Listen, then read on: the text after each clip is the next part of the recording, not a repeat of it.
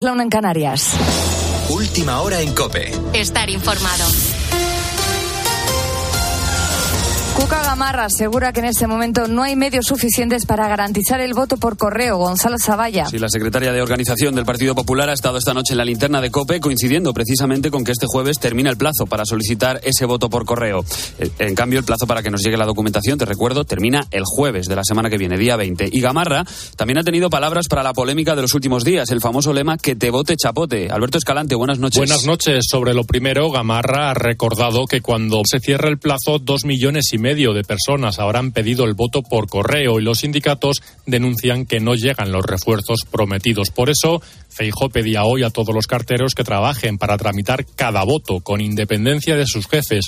Una frase que nos explicaba la portavoz popular. Cuando uno no uno eh, sabe lo que está pasando y la dirección de correos tiene todos los datos y no pone todos los medios, le están pidiendo y se resiste a ellos, pues evidentemente eh, debiera de ser más diligente y si no lo es puede parecer que no quiere serlo. Y no hay que olvidar tampoco quién está al frente de Correos y la relación directa que tiene con Pedro Sánchez. En cuanto al que te vote chapote, dice que a ella no le gusta la frase, pero llama a hacerse una pregunta. ¿Por qué se está produciendo esa reacción por parte de, la, de una parte de la sociedad española? Y también tiene que ver con el rechazo a una manera de entender, de practicar la política por parte de Pedro Sánchez con las alianzas que ha tejido con Bildu. ¿no? Gamarra cree que estas elecciones no van de bloques, sino de superar esos bloques. Precisamente la intención de Feijó tras la victoria en el debate es superar esa política de bloques. El gallego sigue apelando al voto útil, es decir, a que los votantes de Vox voten al PP para que no veamos una situación como la de Murcia, donde Fernando López Miras, a dos escaños de la mayoría absoluta, no ha podido ser presidente porque Vox no ha cedido. Si el sanchismo y Vox quieren seguir de aliados, que lo sean. Si el sanchismo y Vox quieren seguir demostrando que teníamos razón y que tienen los mismos intereses, que lo hagan. Si el sanchismo y vos prefieren que siga el gobierno sanchista, que lo digan. Y si el sanchismo y Vox quieren seguir bloqueando la región de Murcia, lo pagarán en las urnas el 23 de julio. En la acera contraria está el Partido Socialista, cuyos miembros han recibido una nueva consigna. Si ayer era hablar de ultraderecha, hoy tocaba hablar de mentiras. Creo que soy un político con, con principios, con fuertes convicciones y, y evidentemente me revelo cuando escucho que, que se dicen una sarta de mentiras eh, como se dijeron en el debate.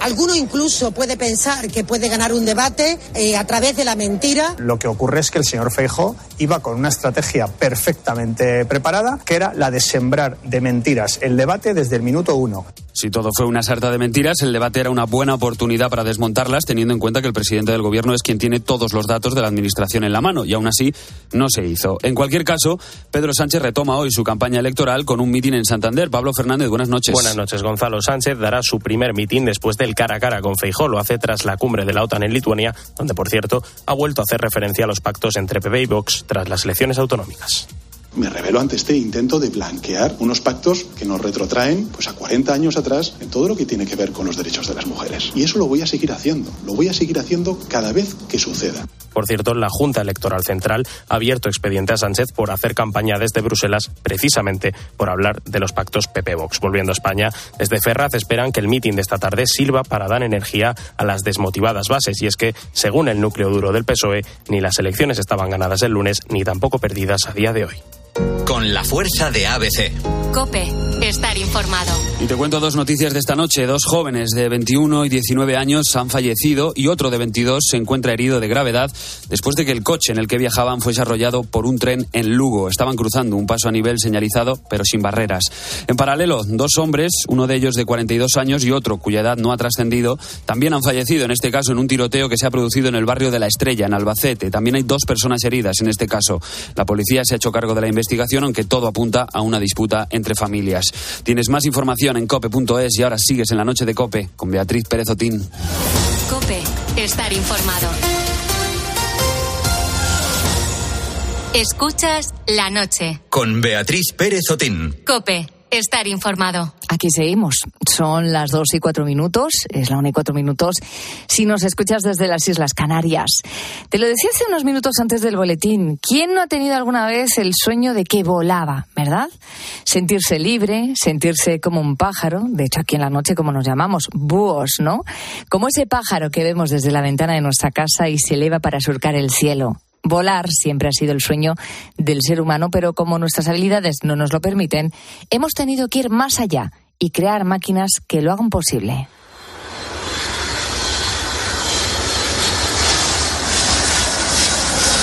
Aviones, helicópteros para viajar e incluso cohetes para explorar el espacio. Las mentes que hay detrás de estas aves robóticas son excepcionales. Quiero presentarte ahora a dos españoles que son todos unos ganadores. David y Javier, padre e hijo. David y Javier acaban de ganar la medalla de oro en sus respectivas categorías en el Mundial de Aeromodelismo que se ha celebrado en Austin, Texas. Es probable que te preguntes, amigo, ¿qué es esto del aeromodelismo y en qué consiste este Mundial? Nosotros fabricamos modelos a escala de cohetes. Un cohete fabricado en fibra de vidrio con un cuerpo y con una ojiva eh, arriba. Y evidentemente con sus aletas para controlar el vuelo. Eh, a ese cohete se le pone un motor, un motor de pólvora. Y en ese momento, bueno, pues se hace una ignición. Cuando eso sale, eh, arriba a unos 50, 60, 80 metros, se abre, tenemos que ir a recogerlo, tenemos tres lanzamientos, solo dos modelos. Nos lo ha explicado David. España tiene un gran equipo detrás y compite en más de una categoría, tanto senior como junior, donde tanto chicos como chicas han mostrado al mundo entero su enorme capacidad y talento. Hemos ganado una medalla por equipos, el equipo, el equipo español en la modalidad de paracaídas en senior, ¿vale? Luego el equipo junior pues ha conseguido una medalla de oro general, Javier, una medalla de plata general, una medalla de oro también senior, eh, femenino y un par de medallas de bronce. Estoy hablando de una pasión que se transmite de padre a hijo y hace que podamos, por ejemplo, ver a David y a Javier luchar por un mismo objetivo, ser los mejores y llevarse el oro. Un torneo que además no entiende de edades, porque con tan solo 16 años Javier puede competir en el mundo entero. Pues desde hace unos 3, 4 años empecé a meterme en este mundo, sobre todo por un amigo de mi padre que trabaja con él y bueno, empezamos a hacer pruebas allí en Madrid y ya pues comenzamos a hacer los campeonatos estos por el mundo y por Europa.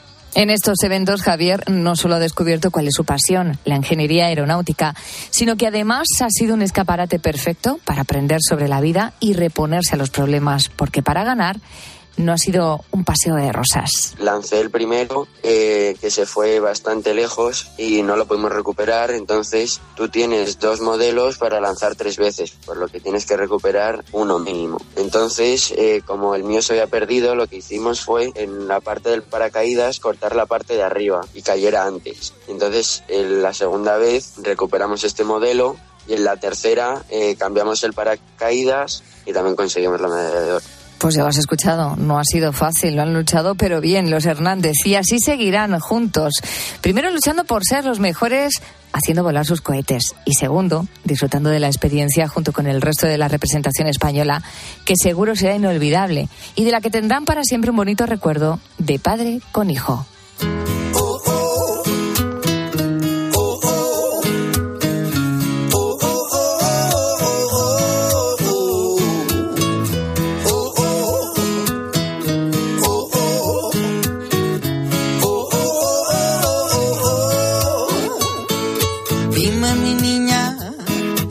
Eres mi casa, porque mi paso se retrasa y a veces no sabe volver.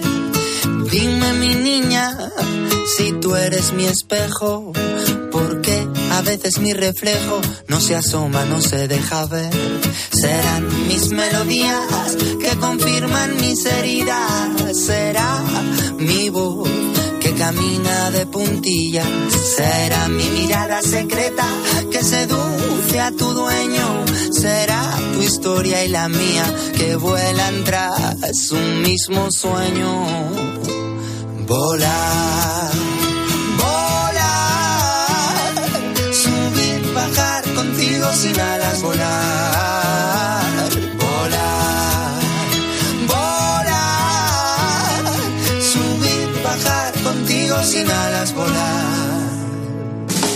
Soy el esclavo de tu sombra, la orilla de tu boca, tu dolor, tu medicina, el que te espía tras la cortina. Soy el riesgo de un Pues si de algo entendemos los búhos es de volar, o más bien de sobrevolar la madrugada. Es lo que hacemos cada día, cada madrugada de martes a viernes, desde la una y media y hasta las cuatro. Y así será también este 13 de julio. Estamos viviendo las primeras horas. Hoy le hemos echado un ojo al precio de la cesta de la compra. Y claro, cuando nos hemos enterado que ha subido un 10,3 como que nos hemos quedado sin aire y hemos dicho, ¿cómo lo harán los buitos para llegar a fin de mes? Estamos en el Ecuador y seguro que del mes de julio y seguro que les sobra mes ¿eh? y les falta sueldo. Raúl Liñares, buenas noches. Buenas noches, Beatriz. Están mandando sus notas de voz al 661 20 15 12 y escribiéndonos en Facebook y Twitter donde somos arroba la noche de cope. Mira, te voy a contar que, que recorté yo primero. Eh, a mí me encanta el arroz, mm, es casi mi comida favorita. Y yo siempre solía comprar los cacitos de arroz que calientas en el microondas, Ujú. porque siempre voy con prisas a todos los lados, entonces como rápido haciendo un cacito de arroz, un huevo y unas salchichas. Ya está, ya he comido. Ya comido, claro. Comida de gente joven, obviamente. Sí, comida de gente joven, pero claro, ahora eso se me ha acabado. Ahora tengo que hacerme el arroz ya. Eh, 20 minutitos, la- sí, tienes que ser más previsor. porque, vamos, se me va de precio. Ahora se me va de precio si voy a los cacitos. Así que mira, eso fue lo que recorté yo y ahora te voy a contar lo que recortaron nuestros oyentes. Empezamos con Ascensión que nos dice, bueno, ahora compro menos carne, por ejemplo, de Claro. cordero, menos pescado fresco y compro más pollo. Por otro lado, en productos lácteos no escatimo mucho. Pedro y José también nos contaron si han cambiado algo sus hábitos a la hora de ir al supermercado. Intento sustituir productos de marcas por otros que son iguales, pero de marca blanca, que, que cuestan quizás un poco menos y así ahorro un poco. Pero lo que no escatimos son los productos básicos de alimentación, porque creo que con, con algunas cosas no hay que jugar. No he dejado de comprar ningún producto porque siempre he comprado lo justo y necesario. Una porque no está el mundo para florituras y aparte pues es eso, no sé, florituras, eh, lo típico. Tema de alimentación, postres los justos, refrescos cero patatero y no soy de alardes. Soy muy de, de ver precios y demás y no me ando moviendo por todos los supermercados que va. Al que voy están las cosas bien, bien, pero cuando veo que suben, pues es lo que hay, que variar.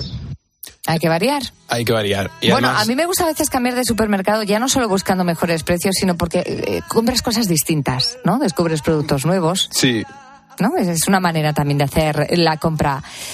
¿Algún mensajito más? Sí, claro, tenemos. Mira, Gustavo, por ejemplo, nos dice que él sí ahorra en leche. Nos ¿Sí? dice que el precio está por las nubes, pero que ahora ha encontrado un sitio donde está más barata. Así que, de momento, no Cambio ha de dejado de, comprar. Sí, ha cambiado de súper y ahora no ha dejado de comprar ningún producto. Y por último, te pongo este audio que nos envía Carolina desde las Islas Baleares. La verdad es que sí que se nota mucho que la cesta de la compra se ha disparado. Y aquí en Baleares, más que en la península, lo único que he podido hacer es dejar de comprar algún capricho que otro. Cojo para comer lo que es alimentación pura y dura. Y los caprichos ya llegarán en otro momento. Tener que privarme después de más de 38 años trabajados de poder permitirme caprichos es todo lo contrario.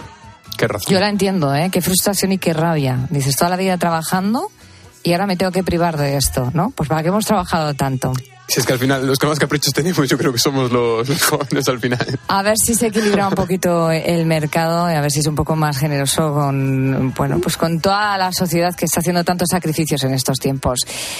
Eh, son las 2 y 13 minutos. Seguimos esperando tus mensajes. Eh, nuestro número de WhatsApp es el 661-2015-12. 661-2015-12. También estamos en Facebook y estamos en Twitter. Te leemos. Somos arroba la noche de cope. Repetimos la pregunta. Pues la pregunta es, hablando sobre la cesta de la compra que ha subido mucho, si, o sea, ¿qué productos has dejado de comprar y qué en qué ahorras ahora o en qué no escatimas?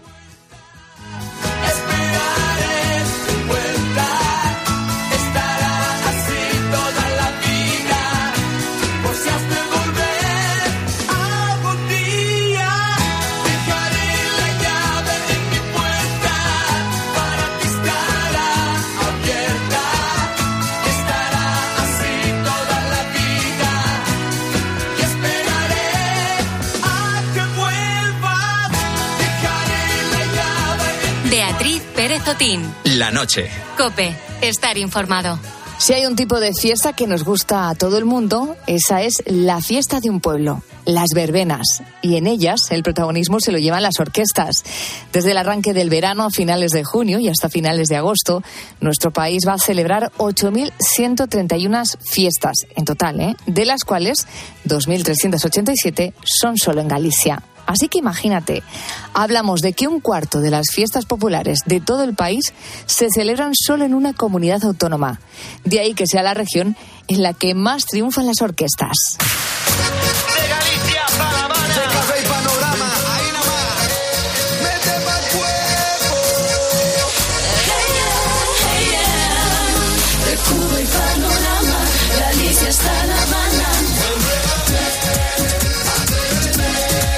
Las orquestas porque son algo más que un grupo musical. Cada una tiene una identidad propia, un estilo de música definido y particular y es un planazo para disfrutar del verano y de las noches calurosas al aire libre. A mí las orquestas me encantan sobre todo por la diversidad que hay. O sea, es un ambiente distinto donde te encuentras pues desde niños pequeños hasta abuelos bailando canciones de todo tipo y creo que ahí es donde está un poco la esencia y lo divertido. Puede ser el pueblo más pequeñito de todos y como así va a estar lleno porque viene gente de todos los sitios solo para estar ahí. En Galicia, las orquestas son seguidas por miles de personas. Y una de esas personas es Raúl Liñares, que no cabe en sí de gozo, no solo porque hablamos de su Galicia natal, sino también de sus orquestas. Mira qué contento está. Pues sí, Beatriz, no sabes lo que las hecho de menos, ¿eh? Muchísimo. y es que algunas arrastran incluso más de 10.000 fans en cada actuación, que le siguen, pero por toda la comunidad. Y para no perder detalle, hay una web, orquestasdegalicia.com, donde se las puede rastrear, además de conocer un ranking que mide cuáles son las mejores. Actualmente encabezan la lista las orquestas París de Noya, Panorama y el Combo Dominicano. ¿Pero a qué se debe este éxito en Galicia? A esa cuestión nos responde Carlos Rivas, que es responsable de la Comisión de Fiestas de Milladoiro, una localidad de La Coruña. Las fiestas en Galicia tienen un arraigo popular desde tiempos ya muy remotos. Antiguamente en todas las parroquias de, Galicia pues se celebraban todas las fiestas de lo, del patrón y de los santos que tenía pues cada parroquia. Entonces, la cantidad de parroquias que hay en cada, en cada ayuntamiento multiplicado por el número de fiestas hacía la necesidad de que empezaran a existir distintos grupos musicales. Tanto es así que Galicia es sin duda el epicentro del negocio de las orquestas, representando el 70% del mercado nacional. Por ejemplo, el 15 de agosto, que es el día más festivo del verano en esta comunidad, hay más de 200 eventos entre fiestas patronales, parroquiales, gastronómicos y demás citas lúdicas. Y esta noche está pa' bailar, bebé, el hasta que no pueda más. Y esta noche está pa' bailar, bebé, el hasta que no pueda más. Que la noche sigue. Toca saber ahora quién está detrás de la organización de estos festejos. Ya te digo que suele ser una comisión de fiestas integrada por grupos vecinales. ¿Cómo se financian? En cuanto a la recaudación, también pueden contar con espacios publicitarios dentro de la cartelería o incluso dentro de una revista o díptico. La verdad que eh, organizar unas fiestas no es fácil de aquella hace muchos años era mucho más fácil que ahora. Los temas burocráticos y de papeleo hacen casi imposible cumplir la normativa total vigente. Y la parte de la financiación es clave porque te permitirá contratar a las mejores orquestas que a su vez atraen a un mayor público. El precio para contratar a una orquesta varía en función de si estamos en temporada alta o no, y también de lo grande e importante que ésta sea. Carlos Rivas establece tres rangos en función de estas variables.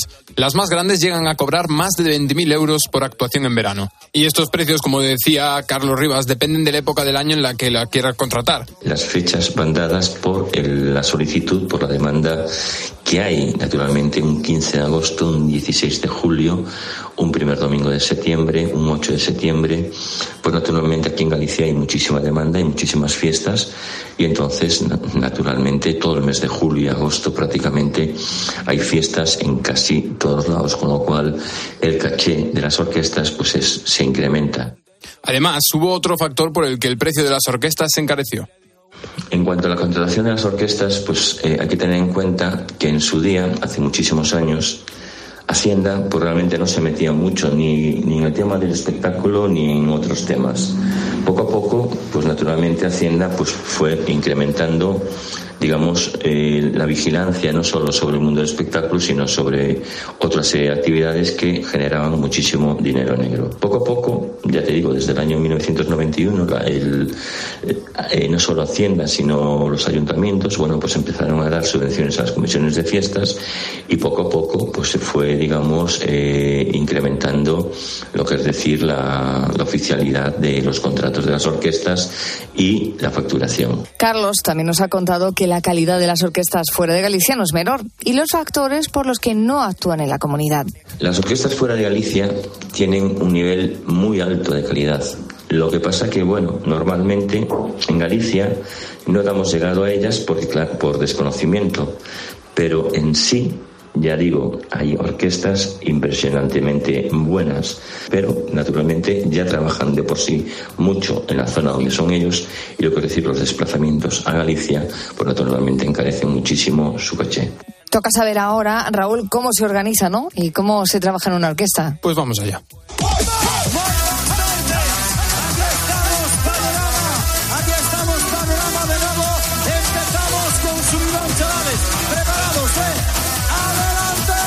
Pues así es como se presenta Panorama, una de las orquestas gallega, gallegas con más historia y continuidad en las verbenas. La orquesta Panorama hizo su primera actuación el día de Navidad de 1988 en el municipio de Rosal y desde entonces ha llovido mucho y mucho ha cambiado. Son precursores de la modernidad de las orquestas, tanto es así que han creado escuela y han inspirado a otras. Nos escucha ya Diego Moreira, cantante y encargado de La Panorama. Buenas noches. Buenas noches, Beatriz. Bueno, más o menos empezamos a comprender el porqué del éxito de las orquestas en Galicia, pero ya desde dentro del negocio, ¿cómo lo vivís? ¿A qué crees que es debido que la cultura de la orquesta esté tan arraigada en, en Galicia? Pues yo creo que es una tradición y que ya desde pequeños eh, a la gente le encanta, pues en verano ir de verbena en verbena, viendo las diferentes formaciones y disfrutando de su buen hacer y, de su música. Al final entretenemos al público, el público se entrega con, las orquestas y, y es muy divertido y mm. por eso arrastra tanto público. Panorama nace en el 88, es decir, que tenéis una historia de 35 años de vida. No sé si sois la más antigua, pero si no, se cerca más de tras décadas en las que, me imagino, el elenco se habrá ido renovando. ¿A qué crees que se debe vuestro éxito y esa longevidad?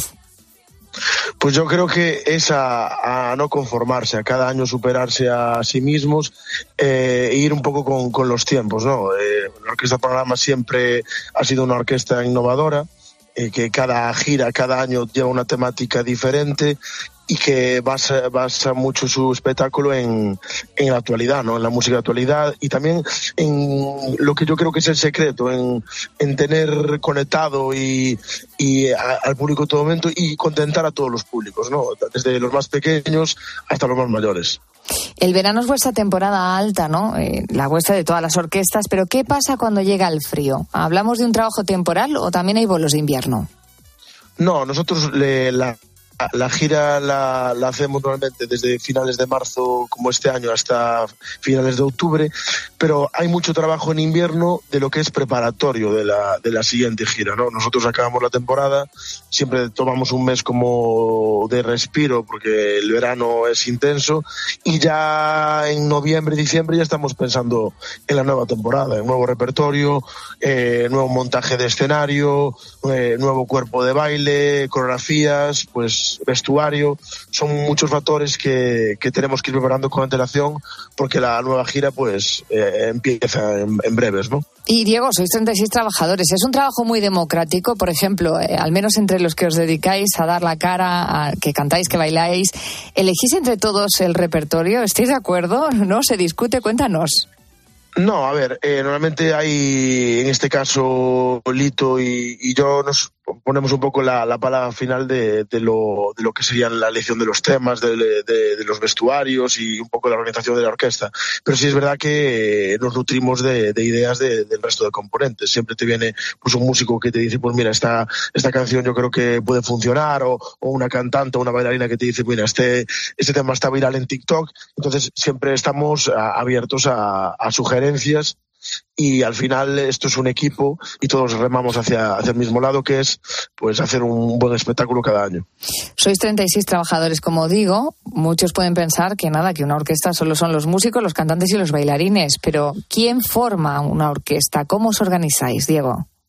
Pues mira, aparte del, elenco que está encima del escenario, detrás hay mucha gente trabajando para que este engranaje pues funcione perfectamente. Desde primera hora de, la tarde en cada fiesta llegan nuestros compañeros de montaje, pues que son ocho, eh, y montar nuestra infraestructura pues lleva su, su trabajo. Son tres horas y media, cuatro horas de montaje todos los días y es un trabajo muy sacrificado. Después también tenemos eh, técnicos de iluminación, técnicos de sonido y tres técnicos de apoyo de escenario pues para montar todo lo que es el atrezo, movimiento de estructuras y, y para que todo el espectáculo pues luzca como luce. ¿Llegas a sentir que sois como una gran familia?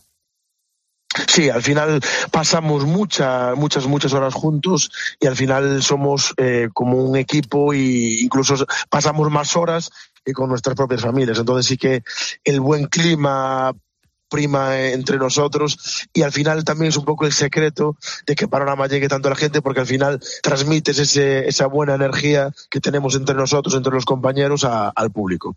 Sois una orquesta que actúa por todo el país. Hoy nos hemos centrado en Galicia porque nos ha llamado la atención la cantidad de orquestas y de verbenas que hay a lo largo del verano. Pero me gustaría que me dijeras si encontráis mucha diferencia entre el público según en qué comunidad autónoma actuáis. Sí, eh, también pasa en Galicia, ya no solo lo que son las diferentes comunidades, cada zona es un poco particular y hay público eh, que es diferente a la hora de reaccionar pues, a nuestro espectáculo. Hay gente que a lo mejor le gusta el espectáculo, pero no lo expresa como tal, pero está participando y le está gustando igual pues hay zonas donde la gente desde que empieza el espectáculo hasta que termina está entregada. Si les pedimos pues, manos arriba lo hacen, si les pedimos que aplaudan lo hacen. Entonces también depende un poco de, la zona. Con respecto a si hay diferencia entre Galicia y el resto de comunidades, nosotros tenemos la suerte de que no notamos tanta diferencia porque estamos teniendo muy buena acogida en cualquiera de las comunidades de, España y el público al final se está entregando tanto en Galicia como fuera. Y además lo que es la afluencia del público también está siendo muy buena. Estamos muy contentos como, como nos están recibiendo en, en todos los sitios de, de la comunidad, tanto de, de Galicia como de, del resto de España. Diego, contaba al principio que hay una web que se llama orquestasdegalicia.com donde se puede rastrear un poco las orquestas que hay y el ranking que hay entre vosotros, entre los trabajadores de otras orquestas. ¿Os conocéis? Siendo compañeros del gremio, sois amigos, sois competencia, ¿qué tipo de relación tenéis?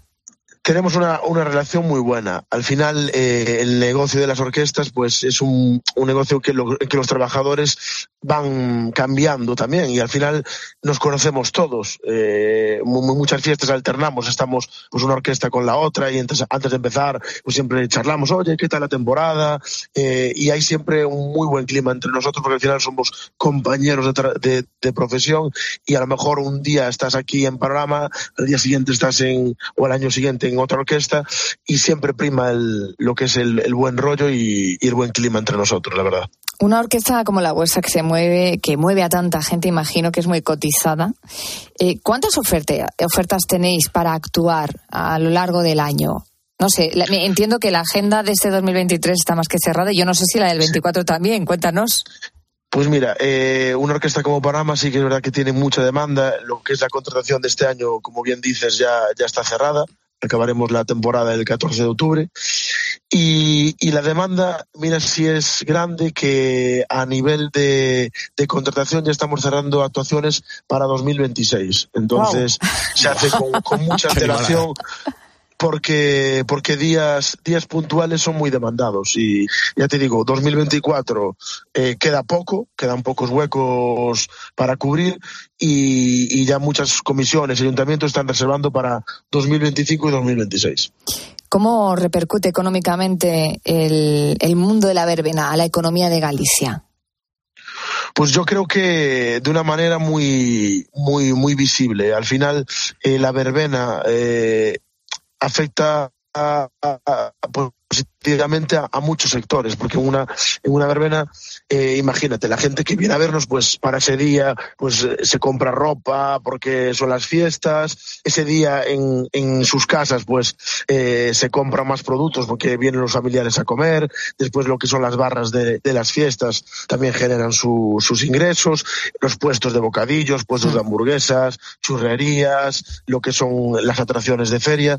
Al final es, son muchos sectores los que engloba la verbena y que genera al final ingresos en, en todos ellos. Pues ya lo decía, Galicia sin duda el epicentro del negocio de las orquestas, representa el 70% del mercado nacional y esta noche, esta madrugada, queríamos acercarnos a este mundo y lo hemos conseguido también gracias a la voz de Diego Moreira, cantante y encargado de la Orquesta Panorama. Muchísimas gracias y feliz verano. Pues muchas gracias a, a vosotros y muchas gracias por, por los ánimos. Esperemos veros en, en nuestras verbenas, ¿vale? Ahí estaremos. Buenas noches. Buenas noches.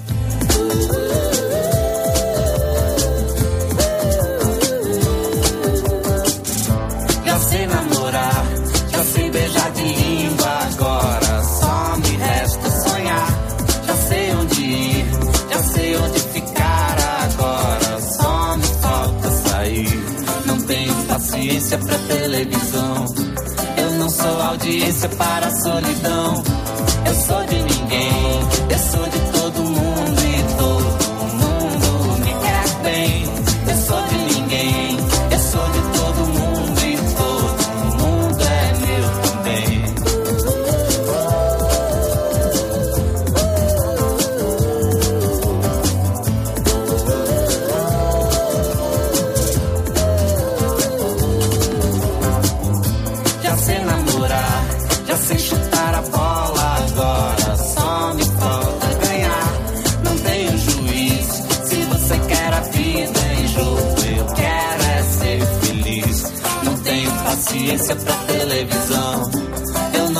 audiência para a solidão.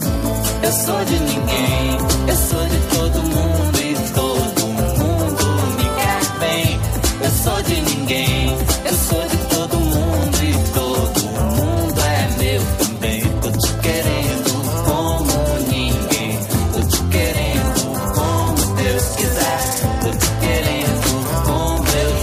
Son las 2 y 31 minutos, es la 1 y 31 minutos en las Islas Canarias. Ya que hemos bailado tanto, Raúl Liñares, vamos todos más ligeros y vamos con otra alegría a hacer la compra.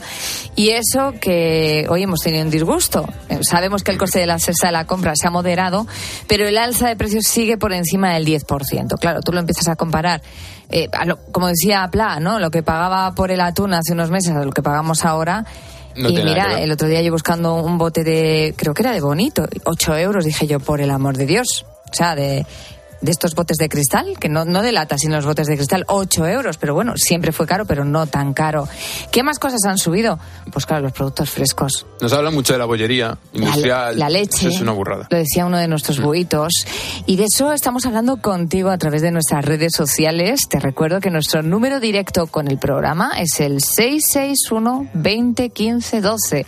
661 20 15 12. ¿Qué nos están contando los buitos? Cuenta.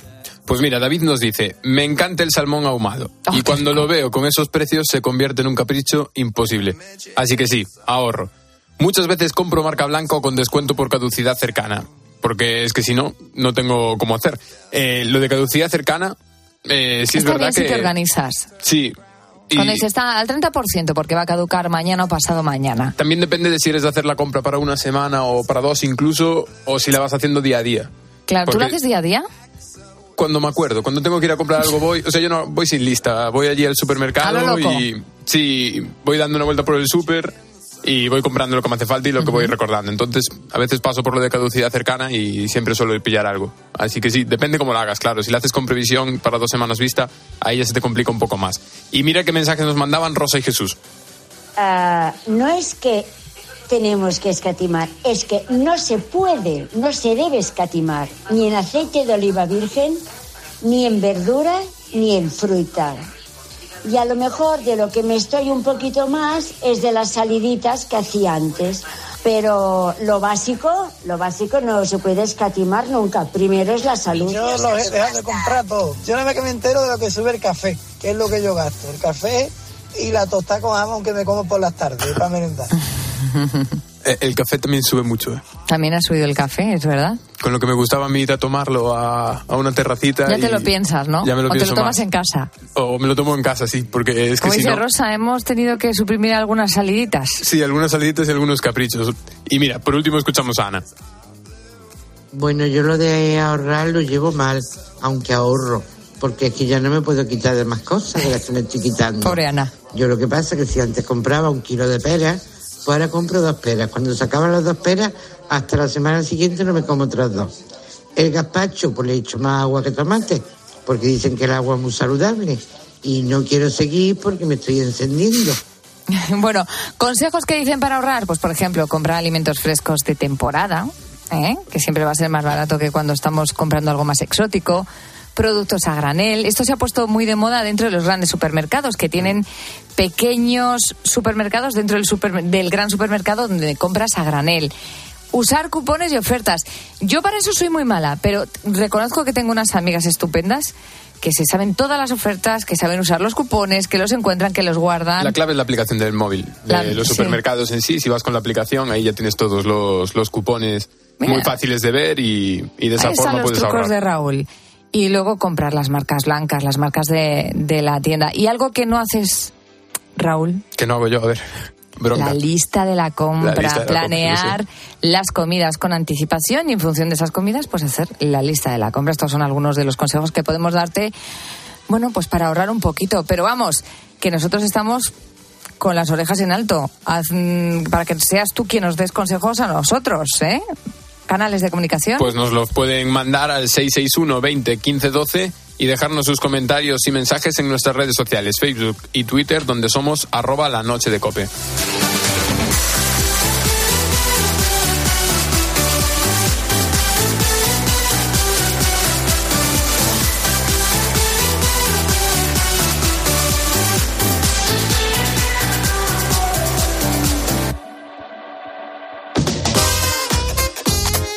Escuchas la noche. Con Beatriz Pérez Otín. Cope, estar informado.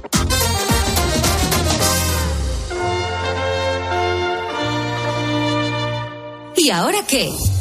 Ahora, Máster Universitario en Radio COPE, organizado por la Fundación COPE y por la Universidad San Pablo CEU, con un año de prácticas remuneradas. Porque la radio en la que crees es la radio que te forma como periodista 360. En audio, video podcast, redes sociales, web, junto a los líderes de la radio española. De las muchas cosas que tenemos que hablar. Yo te voy a contar los hechos, cómo está ocurriendo. ¿Quién calienta para entrar a la segunda parte? Sí, sí. Máster Universitario en Radio COPE.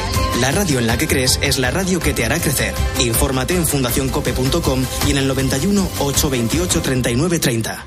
Lo ves así, este ritmo no puedo seguir.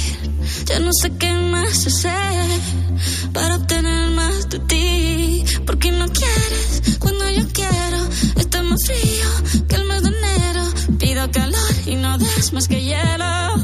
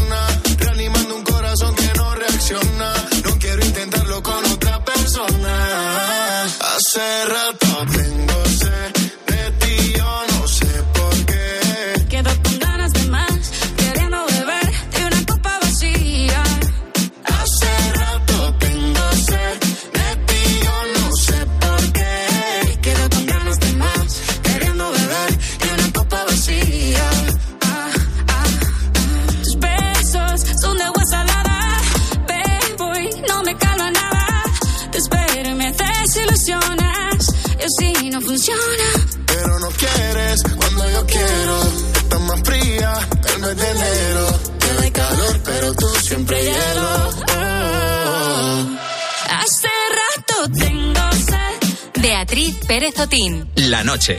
Cope, estar informado. Con el paso de los años, amigo búho, vienen los despistes. Las preguntas del tipo, mm, ¿a qué iba yo a esta habitación? ¿Dónde dejé aparcado el coche? O la pérdida de las llaves, el móvil.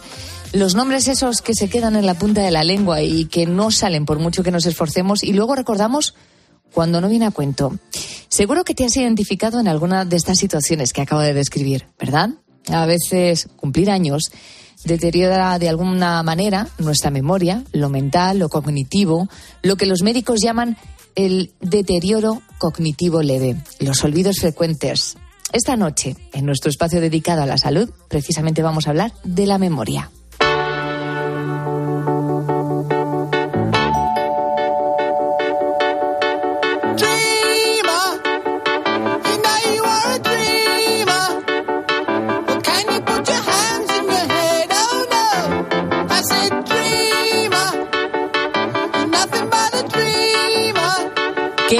La mano el búho que no se queja de su memoria en algún momento, especialmente a partir de los 50 años. Empezamos a perder confianza en nuestra memoria, no nos fiamos de nuestros recuerdos y hacemos más comprobaciones. ¿Será cosa de la edad?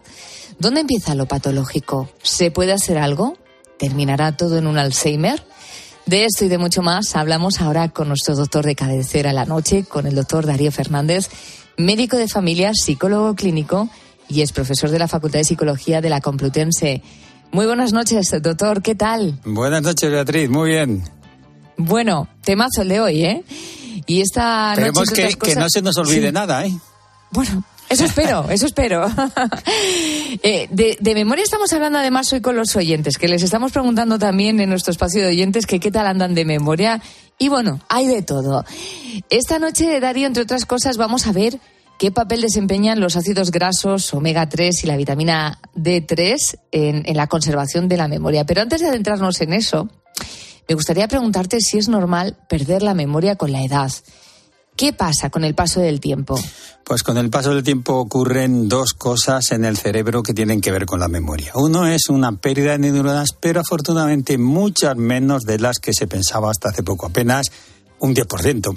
Y también ocurre una pérdida de conexiones sinápticas entre las diferentes neuronas, sobre todo en el hipocampo, que es el encargado de memorizar cosas nuevas, la memoria reciente, lo cual termina produciendo los frecuentes olvidos seniles benignos, lo que llamamos los médicos queja subjetiva de la memoria que tanto molesta. Pero esto no es nada patológico, lo cual no indica que no podamos tratarlos e intentar neutralizarlos. A ver si lo conseguimos. A ver si lo conseguimos. De momento esta noche vamos a dar algún que otro consejo.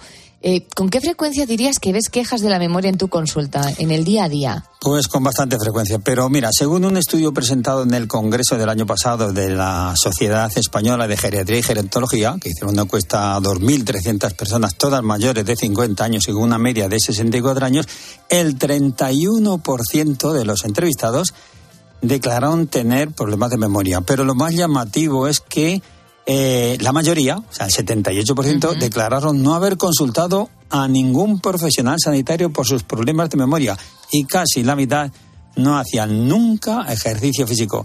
38% solo lo hacían menos de una vez por semana. Y lo que sí hacían, ¿eh? el 70% de estos encuestados, eran juegos de mesa, pasatiempos, sudokus, juegos de memoria o actividades artísticas que no acaban con sus quejas de la memoria. Mm. Eh, mencionaba ya algunos ejemplos de, de esas quejas que tenemos todos, esas quejas al menos aparentemente benignas de nuestra pérdida de memoria. Pero ¿cuáles son las más frecuentes? Pues mira, la más frecuente es una que cabrea mucho, que es el- lo que llamamos el fenómeno en la punta de la lengua, que, que quieres recordar un nombre, una persona, un hecho, y la tienes en la punta de la lengua y no acaba de salir. También olvidar dónde has guardado dos cosas, olvidar el nombre de algunas personas, tardar más tiempo en aprender un nombre nuevo cuando te lo presentan, una persona, y sobre todo invertir mucho tiempo en comprobar repetidamente si se ha hecho o dicho o echado esa instancia o no se ha echado, que a veces no sabemos si lo hemos pensado que lo hemos echado o lo hemos echado en realidad. Y hablaba antes si hay algún tipo de, de ayuda, en este caso, por ejemplo, de, alimentación que pueda mejorar nuestra memoria. ¿De alguna manera mejoraríamos eh, con omega 3 y, y dete- detendríamos ese deterioro cognitivo o no? Seguro, seguro que sí, sí. Sobre todo con hay dos clases de omega 3 de ácidos grasos de los buenos que son esenciales, o sea que, que es que es que no, por desgracia nosotros no los fabricamos, tenemos que tomarlos de la dieta. Son dos ácidos omega 3 que tienen un nombre muy raro, que es el eicosapentaenoico, en abreviatura EPA, y el docoesaenoico, que están presentes en el aceite del pescado, en el salmón, en el atún, la trucha, en el marisco, por ejemplo, el cangrejo, mejillones, en las ostras, los frutos secos, en las yemas del huevo y en las algas. Y su beneficio, mira, reside en que son un componente esencial para la integridad de la membrana de la neurona y para la producción de nuevos receptores y también, se ha dicho de paso, tiene una actividad antiinflamatoria y reducen el estrés oxidativo. Resultan fundamentales para la memoria, mejoran las funciones cognitivas, enlentecen el deterioro cognitivo leve, eh, de tal forma que los ácidos grasos omega 3 poliinsaturados, pues cada vez los mandamos más los médicos como complementos dietéticos, sobre todo a personas ya jovencitas mayores de 50 años. Muy bien. ¿Cuáles serían las dosis adecuadas? Pues mira, aquí hay que ser generosos, ¿eh? Según hay estudios, porque es que hay estudios que señalan que el 83% de la población española ingiere deficientes dosis de omega 3 y el 23% necesita suplementos de vitamina B12. Entonces estamos hablando de unos ácidos grasos poliinsaturados de grasa buena, esenciales, como te he dicho, y que hay que darlos a dosis altas, unos 900 miligramos y al mínimo durante seis meses. En algunos preparados, fíjate, vienen ya con vitamina B12 incluida, con ácido fólico, con vitamina D3, con el cal- calciferol. Estas son las pastillas llamadas neurales, que con dos cápsulas al día, pues vas a notar mejoría en tu memoria, seguro. ¿Qué papel juega, doctor, la vitamina D3 que mencionaba antes en la conservación de la memoria? Pues mira, es que es asombroso, es que esta vitamina ya la llaman polihormona, porque no dejan de descubrir cada día más funciones esenciales. Mira, ayuda a mantener la estructura cerebral y cognitiva, formando mielina. Además, modula la plasticidad sináptica y el espacio donde se juega todo el intercambio de la información de las neuronas. Y activa canales de comunicación, transmisión y retención de información todo modulado por el control de esta vitamina que ejerce sobre el calcio. Y además favorece la integridad de las redes perineurales que son esenciales para la memoria y el aprendizaje. En concreto, el colecalciferol, que es la vitamina D3, que la forma fisiológica es la más efectiva. Y por cierto, la principal fuente de fabricación la tenemos en nuestra piel. Nunca tendrás hipervitaminosis tomando el sol. Vamos ahora, como siempre y como es habitual, con una ronda de preguntas rápidas. La primera, ¿los omega 3 son buenos para la vista? Sí, porque se han detectado grandes concentraciones de estos buenos ácidos en las células de la retina. ¿Cómo se puede reconocer una deficiencia de ácidos omega 3? Pues mira, porque puedes tener dolores musculares y articulares, problemas de concentración, niveles elevados de colesterol, problemas digestivos y también problemas en la piel áspera, escamosa y que te puede producir mucho picazón. ¿Qué aceites son los que más nos pueden aportar omega 3? Aceite de oliva, lino y colza. ¿Los omega 3 también tienen efecto beneficioso en la población infantil? Sí, favorecen un mayor desarrollo mental, una mejora en el aprendizaje y en la conducta durante la infancia, ya que contribuyen a mejorar el desarrollo de las funciones cognitivas en los niños. Y fíjate, hay evidencia de que son muy buenos en los trastornos por déficit de atención y hiperactividad en los niños. ¿Aportan la misma cantidad de omega 3 los pescados de piscifactoría? No, no, los peces de agua profunda y temperatura frías tienen mayor contenido. Los de piscifactoría menos por la dieta que les suministran. No comen peces pequeños, comen pienso. Vamos con pregunta importante. ¿Llevar una vida sana, activa, una dieta rica en omega 3 nos asegura que no pareceremos Alzheimer? Pues afortun- desafortunadamente no, no todo es estilo de vida, no todo es dieta, ejercicio, la interacción social, la estimulación, sino que también hay un componente genético que por ahora no controlamos. ¿Es lo mismo omega 3 de las nueces, por ejemplo, que el que encontramos en el pescado azul? No, el de las nueces, aunque te la vendan de California, necesitan un procesamiento en nuestro organismo, un coenzima. El del pescado ya está hecho y por lo tanto va a actuar directamente. Lo vas a aprovechar todo, seguro. Mejor pescado que Y- no es de California. Mejor pescado, muy bien. Y ya por último, ¿tiene algún riesgo tomar suplementos de omega 3? Pues solo si estás tomando anticoagulantes tipo Centrón y tomaría y tomar dosis elevadas de omega 3. Si no, no hay ningún problema. Si lo, si lo haces así, puede incrementar el riesgo de hemorragias. Bueno, pues eh, hasta aquí nuestro espacio dedicado esta semana a la salud, hoy cuidando nuestra memoria, el tema que también estamos abordando contigo en nuestras redes sociales a través de nuestro número de WhatsApp, el 661 20 15 12. Doctor, si alguno de nuestros buitos, de nuestros oyentes, quiere realizarle una consulta, ¿dónde le encontramos? Pues siempre que sea facilita, que en mi página web www.doctordarío.com, con todas las letras. Como siempre es un placer seguir aprendiendo cosas que, que nos van a llevar a cuidar nuestra salud y además de una manera tan fantástica. Gracias, doctor. Nos encontramos en siete días. Aquí estaré.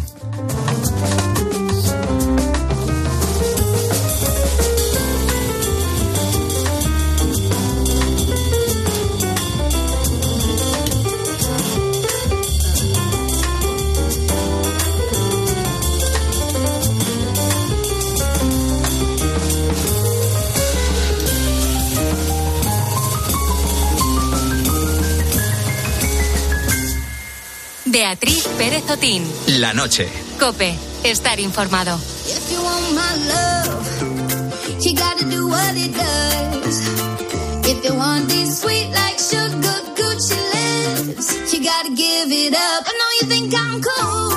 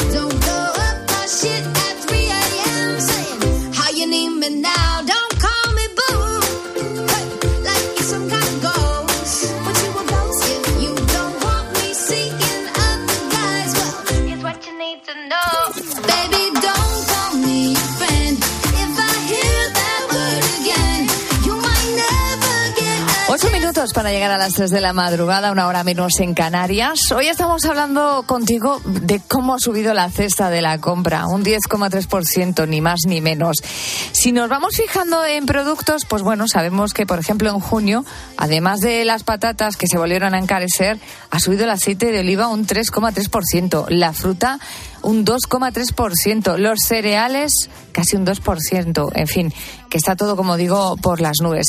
Y si hablamos de lo que va de año, lo que más ha subido en el último año es el azúcar, un 44%, el aceite de oliva, que decían los amigas rosas, que no se puede prescindir del aceite, hay que comprar un buen aceite, ha subido un 31%.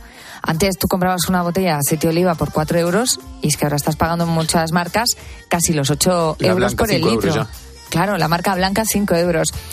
Ha subido también, si hablamos de servicios, los hoteles y las pensiones casi un 30%, el turismo nacional un 20%, en fin, que está todo por la nube. ¿Y qué decirte de la gasolina? Yo soy de las personas que va conduciendo, cada vez que pasa por delante de una gasolinera, va fijándose en el precio del diésel y de la gasolina. Durante los últimos meses siempre el diésel era más caro que la gasolina. Entonces fueron muchos los que se volvieron locos, cambiaron su diésel por la gasolina, que estaban, estábamos castigando a los diésel, ¿y qué pasó?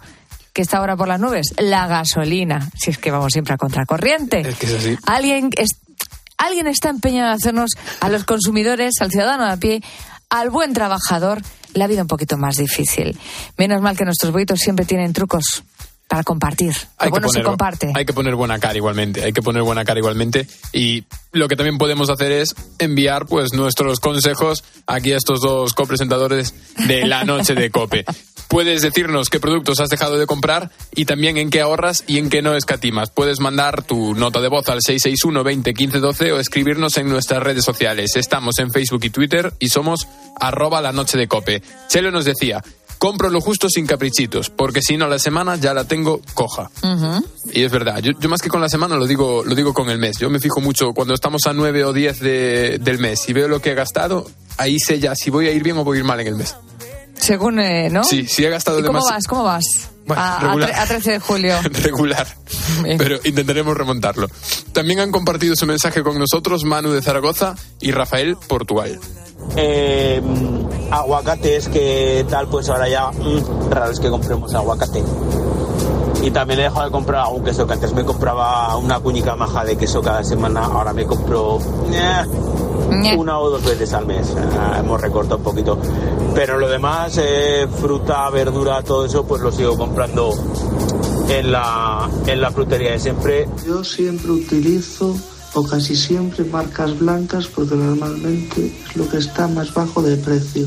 Y dejar de comprar, yo nunca he dejado de comprar nada porque siempre he comprado marcas de estas blancas que son bastante baratas.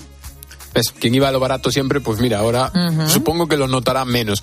También nos habló José Antonio de Huelva, que nos decía, la verdad es que seguimos comprando lo mismo. Eso sí, intentamos comprar la cantidad justa para tener menos cosas que caduquen, por si no nos da tiempo a consumirlas. Claro. Otra forma de, de ahorrar. Y ya por último te pongo esto que nos decían Lácera de Santander y Iñaki de Logroño. Pues mira, yo sigo haciendo lo mismo que hacía. Y al final, pues un poco, un poco más pobre. Un 10,3% más pobre. Pero es lo que hay. Hay que comer. Ni escatimo ni, ni miro los precios. Sé que ha subido una barbaridad y suelo comprar pues más o menos siempre lo mismo para pues para las cosas de casa, más o menos. Bueno, seguimos esperando tus mensajes en el 661-201-512. Estamos ya cerquita de las 3 de la madrugada, a las 2 en Canarias. Enseguida actualizamos la información y atención, porque a partir de las 3 tengo yo, mm, bueno, pues muchas ganas de charlar con nuestra siguiente invitada. Estará con nosotros la periodista Ángela Rodicio. Seguro que la recuerdas por sus múltiples crónicas internacionales. Buenas tardes a todos. Ha sido una aprobación con un margen estrechísimo, un gabinete el primero en la historia de Israel Pero que fíjate en realidad que esta noche no nos visita como periodista, sino como escritora. Y es que una de las facetas, una faceta más que tiene Rodicio, es que es rescatar vidas olvidadas. Y eso es lo que ha hecho en su último libro, El zar olvidado, la historia de Miguel Hermano de Nicolás II, el hombre que tuvo en sus manos la posibilidad de salvar la dinastía de los zares después de que su hermano abdicara en él. Será una de nuestras invitadas y también te contaremos la vida de Lucas de Ulacia, un joven apasionado del motor desde pequeño. Llegó a ser un gran piloto de superbikes hasta que en plena preparación de un campeonato de España tuvo un accidente que le dejó tetrapléjico. Como indemnización solo recibió 18.000 euros. Al ser consciente de que esto era un problema, ha decidido ayudar a otros jóvenes que, como él, han tenido este grave problema para que no se queden en la misma situación. Enseguida te voy a contar qué es lo que ha hecho. Y lo dicho, aquí estamos, a tu lado, porque la radio nunca para.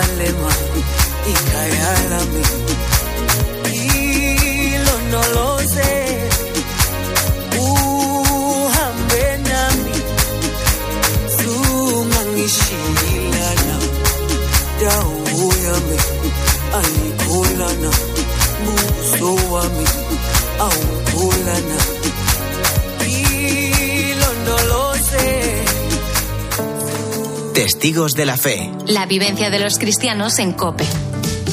Freddy Banua, delegado de Pastoral de la Carretera en Granada. encomendar en cada momento, cuando coges el volante, encomendar al Señor, encomendar a la Virgen de la Prudencia, encomendar a San Cristóbal, ¿eh? que llegue que llegue a su término, llegue en el momento, ¿eh? llegue a su ¿eh? destino. Tenemos tenemos a San Cristóbal este domingo, pues en toda la diócesis también lo repartimos. ¿eh? En este momento también eh, estampitas, ¿no?